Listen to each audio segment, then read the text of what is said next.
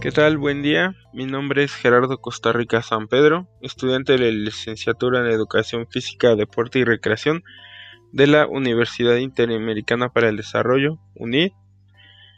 Eh, hoy vamos a hablar sobre la materia de animación sociocultural, específicamente lo que es el ocio.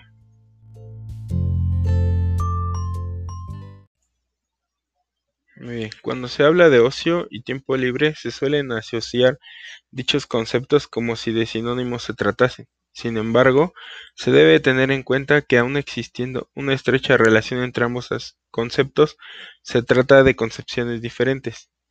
El tiempo libre se define como un tiempo fuera de las obligaciones personales o lo que es lo mismo, el tiempo que queda tras haber satisfecho las necesidades y obligaciones. Por otra parte, el ocio durante el tiempo libre implica la forma en la que se ocupa dicho tiempo libre.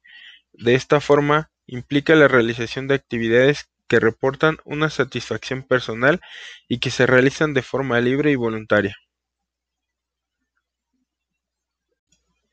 Es importante mencionar que no todas las actividades que hacemos en el tiempo libre son de ocio, ya que para hacerlo tienen que cumplir con las que se consideran sus características fundamentales, que son ser libre o desinteresado, voluntario, que produce placer y que se realiza posteriormente a la realización de obligaciones y necesidades básicas. En resumen, hay dos aspectos fundamentales que en una actividad o una situación puedan clasificarse como ocio. Tiene que existir disponibilidad de tiempo.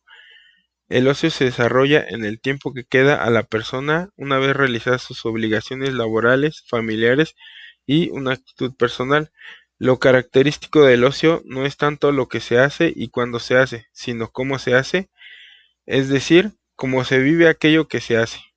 La actitud personal en las actividades de ocio se refieren a una entrega de manera voluntaria y desinteresada que le va a producir a una persona una experiencia de satisfacción y encuentro consigo mismo. Mundi y Datilo consideran el ocio como un espacio en el que ha de estar presente la libre elección para el logro de una autorrealización, como un derecho de la persona y como medio para la mejora de la calidad de vida. Según Carid, en 1998, el ocio ha sido conceptualizado desde tres enfoques diferenciados. El primero es una dimensión básica de la vida cotidiana de la persona en función de los hábitos y comportamientos socioculturales de su comunidad. El segundo es el derecho que ha de ser organizado por las políticas de servicios sociales con el objetivo de reducir la inactividad y las conductas antisociales que puedan aparecer en el tiempo libre de las personas. Y la tercera, que es el factor de desarrollo integral de la persona humana valorado como ámbito de expansión cultural idóneo para promover experiencias con fines formativos o terapéuticos. El desarrollo del ocio se facilita garantizando las condiciones básicas de la vida como son la seguridad, cobijo, alimentación, educación, recursos sostenibles, equidad y justicia social.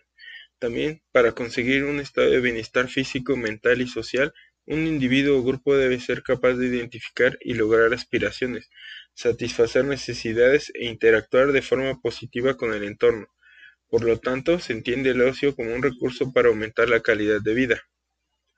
Muchas sociedades actuales se caracterizan por un incremento de la insatisfacción, el estrés, el aburrimiento, la falta de creatividad y la alineación en el día a día de las personas. Todas estas características pueden ser aliviadas mediante conductas satisfactorias de ocio.